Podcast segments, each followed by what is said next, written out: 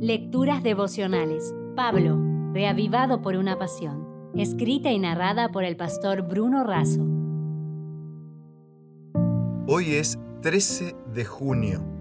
Dos elefantes se pelean. El pasaje se encuentra en Gálatas capítulo 2 versículo 14. Pero cuando vi que no andaban rectamente conforme a la verdad del Evangelio, dije a Pedro delante de todos, si tú, siendo judío, vives como los gentiles y no como judío, ¿por qué obligas a los gentiles a judaizar? Un antiguo refrán africano dice que cuando dos elefantes luchan, es la hierba que pisan la que más sufre. La confrontación entre dos gigantes, siervos y misioneros del Señor, nos deja varias lecciones para aprender e incorporar en nuestra vida. Pedro fue un judío que por la fe aceptó a Cristo.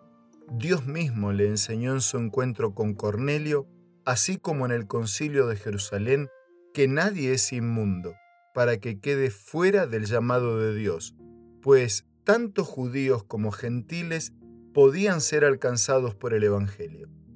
Pedro había dicho en el concilio de Jerusalén que Dios no hace ninguna diferencia entre nosotros y ellos.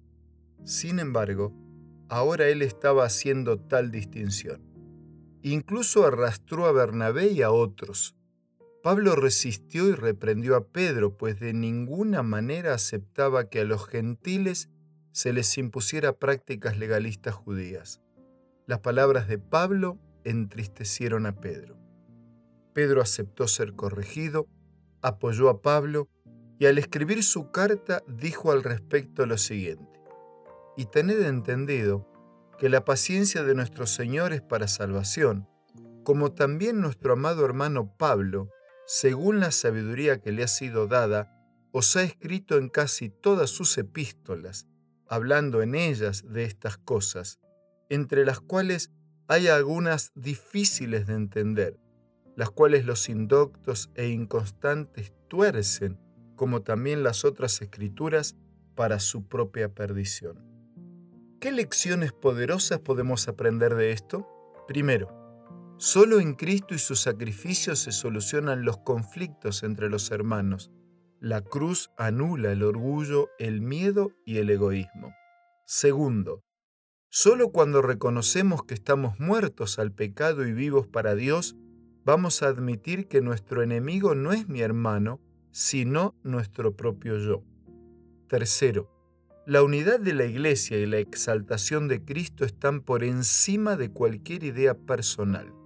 Cuarto, la manera firme y amable de Pablo al defender la verdad hizo posible exaltar la gracia, restaurar a Pedro y fortalecer a la Iglesia. Quinto, diariamente tenemos que morir a nosotros y vivir para Dios. Sexto, podemos discutir ideas, conceptos, enfoques y seguir adelante juntos, sin la euforia de los ganadores o el resentimiento de los perdedores. Por eso, dejándote un abrazo y el deseo de muchas bendiciones para el día de hoy, me despido con esta última frase.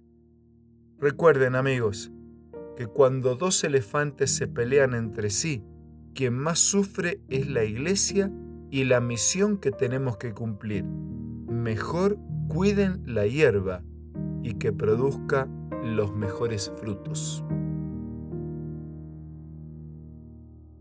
Si desea obtener más materiales como este, ingrese a editorialaces.com.